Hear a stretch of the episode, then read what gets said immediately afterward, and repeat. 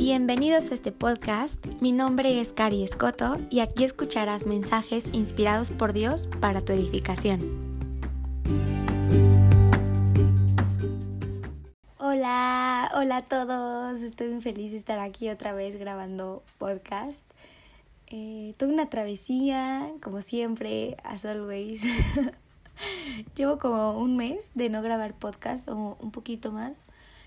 Eh, ha, sido, ha sido interesante, muy interesante, muy, eh, muy intenso también.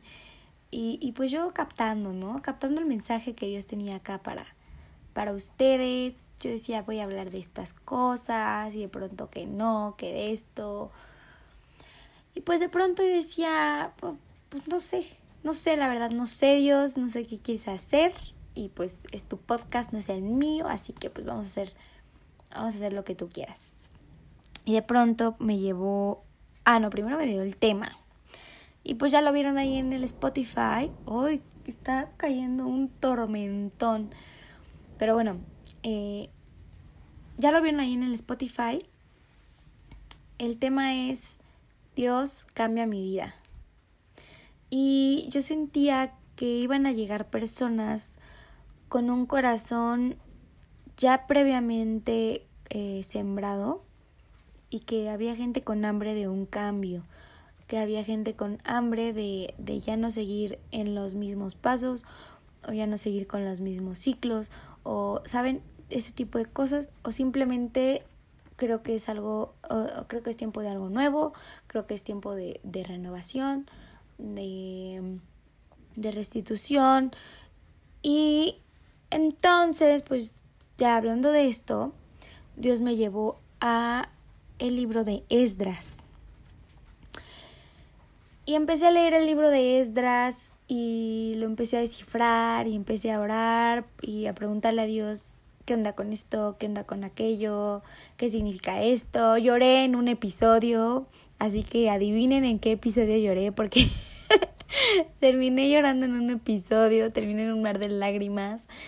Y bueno, después de todo esto, eh, cuando llegué al capítulo final, fue cuando tuve así el desloce y el mind blowing de el podcast que voy a grabar el día de hoy. Esta va a ser una serie de podcast, la verdad es que no quiero decir van a ser tal, tan, tales capítulos, tantos capítulos, porque pues al final no sé si Dios quiera agregar más, ¿saben? Entonces, pues bueno, les voy a decir, estaba leyendo yo el libro de Esdras y al principio del libro de Esdras viene una restitución del pueblo de Israel.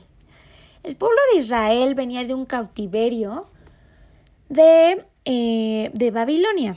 Babilonia, si algunos han escuchado, fue una ciudad eh, muy poderosa, un gobierno muy poderoso que gobernó eh, pues sobre, sobre las naciones y su, su poderío era muy grande, su riqueza era muy grande también.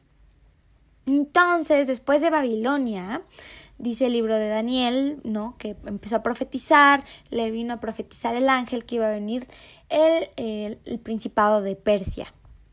Desde, desde el cielo iba, iba, a bajar el principado de Persia y le iba a dar potestad a los hombres, iba a gobernar el principado de Persia. Entonces el gobierno de Persia comienza después del de Babilonia. Y ya viene todo, todo, eh, todo el cambio, pues ya me imagino que ha de haber sido muy salvaje, me imagino que pues hubo mucha violencia, muchas guerras y también eh, pues mucha, ¿cómo decirlo? Pues no había como tanto sentido común, eh, o el sentido común de ahora, ¿verdad? En ese momento era muy común y era bien visto eso, someter a pueblos y someter a naciones de esa manera. Hoy es diferente, ¿no? o sea, someter a pueblos de diferente manera, ¿no? Pero eh, bueno, era, era muy diferente someter a las naciones de ese entonces y casualmente vemos concurridamente, ¿verdad? Que el pueblo de Dios pues siempre está siendo como sometido y atacado y así de que nadie lo quiere. Y pues qué mala onda, ¿no? que nadie nos quiere. Pero eh, bueno, esa ha sido una realidad. Ha sido una realidad. y, y, lo, y lo vemos desde siempre. Entonces, les digo, el rey Nabucodonosor se llevó al pueblo de Israel cautivo y lo esparció por algunas tierras y lo eh, se llevó esclavos por aquí, esclavos por allá, los destituyó de su tierra, los corrió de su casa, les quitó sus pertenencias y pues bye bye Israel, ¿no? Y de pronto les digo, viene el rey de Persia, viene el rey Ciro y dice, ay, como que recibió una señal en su corazón traigan al pueblo de Israel que venga otra vez a sus tierras, a Jerusalén. Y entonces empezó una restitución. Trajeron al pueblo de Israel y les empezaron a dar todas sus cosas, les empezaron a dar sus casas, yo me imagino que, a ver, tú dónde vivías, qué tenías, quién eran tus hijos, y empezó un conteo de cosas. Así, eh, en los capítulos vemos un conteo de las cosas, un conteo de las riquezas, un conteo de las personas, porque es aquí bien importante y Dios es increíble porque cuando pierdes algo, Dios no es como de, ah, pues ya va y chido, lo perdiste. No, o sea, Dios tiene una lista de lo que has perdido, de lo que te han quitado, de lo que te han robado y de todas las bendiciones de las que te han privado. Y entonces va a llegar un momento en el que Dios dice, ok, esto, esto y esto y esto, tenías tales personas, tantas personas vinieron, tales personas pertenecían aquí, tales personas pertenecían allá. Entonces es como una restitución de todo, de todo, de todo, y, y dices, wow, qué, qué increíble y la verdad, qué buena onda de este rey que dijo, pues vamos a regresar a estas personas a sus tierras, ¿no? Porque pues me imagino que ya había personas instaladas ahí. Fue un buen gesto, vamos a darle un aplauso a ese rey porque porque fue un muy buen gesto de su parte haber restituido al pueblo de Israel. Este rey fue muy sabio porque, amigos, si quieres tener paz con Dios, pues hazle bien a su gente, ¿no? Entonces él dijo, pues no quiero broncas, vamos a, restituir al pueblo, he conocido lo que Dios ha hecho, me han dicho que este Dios es bien increíble y, y no quiero broncas, quiero agradarle y hasta me cae bien este Dios, ¿no? Entonces ya viene la restitución y todo y también casualmente así, decretan. Decretan volver a construir el templo. Si nos regresamos a, reinados anteriores, sí, reinados, voy a decir reinados porque fue como el reino de Persia, el reino de Babilonia, y hubo un reinado después de, después de David, que fue el reinado de su hijo Salomón. En ese, en ese lapso de tiempo, Salomón fue tan sabio y se le concedió tanta sabiduría que, eh, que tuvo un reino muy rico. Entonces, en esa riqueza dijo, voy a construir un lugar en donde la gente pueda venir y encontrarse con Dios, en donde se pueda sentir la presencia de Dios. Aquí va a estar el arca y aquí va a estar todo bien chido. Y este y pues bueno, eso eso fue lo que sucedió. Eh, Después, cuando vino todo lo, lo, lo posterior, pues obviamente el templo lo, lo tiraron abajo eh, y fue todo un rollo pues medio feo, la verdad medio feo, que aquí ya se va a reconstruir. Entonces todos estaban súper felices porque hubo gente que vio el templo, o sea, dice, dice el libro de Esdras que vio el templo antes, que vio el templo caerse y entonces que lo, que lo va a volver a ver reconstruido nuevamente. Entonces, eso es como algo súper especial para ellos. Van a reconstruir el templo. Entonces, el pueblo de Israel estaba alabando, estaba muy feliz, estaba cantando, bailando, porque iban a reconstruir el templo. Posteriormente, vino un arrepentimiento. Pero, ¿en qué sentido? Si ustedes leen el libro de Esdras hasta el final, en el capítulo final, viene una parte en donde el sacerdote Esdras, y cuando digo sacerdote me refiero, quiero que, quiero que escuchen como esto con una mente abierta, porque no se refiere al sacerdote que estamos acostumbrados o al sacerdote que pues ha, ha impuesto esta nueva cultura del mundo, Estamos hablando de un sacerdote de los que Dios creó desde el principio. O sea, una persona que pudiera tener familia, que pudiera hacerse cargo del el templo, que pudiera aconsejar a la, a la gente, al pueblo, y que, o sea, que fuera una voz de Dios. Realmente no, no es nada como lo que vemos ahora, pero bueno, el tema no es ese. El tema es que eh, un sacerdote, les digo, tiene que guardar una, una comunidad sana, una comunidad limpia, dedicada a Dios. Y entonces este sacerdote Esdras, pues se dio cuenta que habían muchas cosas que no estaban bien, pero una le saltó en su corazón y se puso a llorar y se puso así enfrente de Dios y le dijo a Dios, es que hemos hecho las cosas mal. Hemos hecho las cosas mal. Tú nos has bendecido y nosotros hemos pecado haciendo lo que se nos hincha nuestra regalada gana. y entonces reunió al pueblo ahí en el templo y dice que así en medio de la lluvia, como la que está cayendo ahorita, las personas, o bueno, más bien los hombres, despidieron a las mujeres extranjeras. Y por mujeres extranjeras, ¿a qué nos estamos refiriendo? En ese entonces, dice mujeres extranjeras porque los hombres eran los que decidían con quién casarse. En realidad, las mujeres eran elegidas. Entonces, los hombres decidían con quién casarse. Por mujer extranjera, hablamos de personas, de mujeres que vivían en las comunidades de Canaán, de Moab y todas esas que rodeaban a, Israel, pero que tenían culturas muy muy salvajes, que tenían prácticas muy salvajes, tenían eh, prácticas como sacrificio de niños, rituales, orgías. Entonces, esas cosas no, no eran parte del plan de Dios realmente, como que no, por ahí no iba el asunto. O sea, la pureza de cómo vivir no iba por ahí para nada. Entonces, Dios mandaba a que no te juntaras o que no hicieras familia con esas personas, porque a la larga, ¿qué iba a pasar? Sabemos y lo vemos que las malas influencias por lo regular ganan. ¿Por qué? ¿Quién sabe? Pero, eh, en ese sentido, Dios no quería que, que los hijos de Israel se unieran con estas personas ni que tuvieran hijos, porque entonces, ¿qué pasa?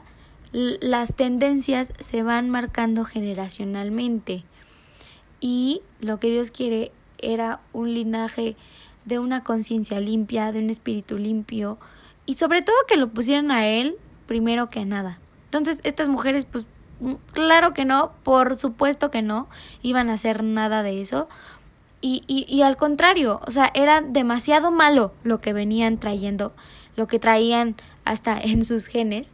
Y las prácticas que, que se las enseñaban a las personas de Israel, pues obviamente la pureza se iba a acabar, la pureza de corazón se iba a terminar, la pureza de mente se iba a terminar. Entonces fue por eso que estas personas dijeron y decidieron despedir a las mujeres extranjeras. Y yo me quedé así como de, wow, no manches. O sea, estas personas fueron capaces de decir, yo renuncio a esto.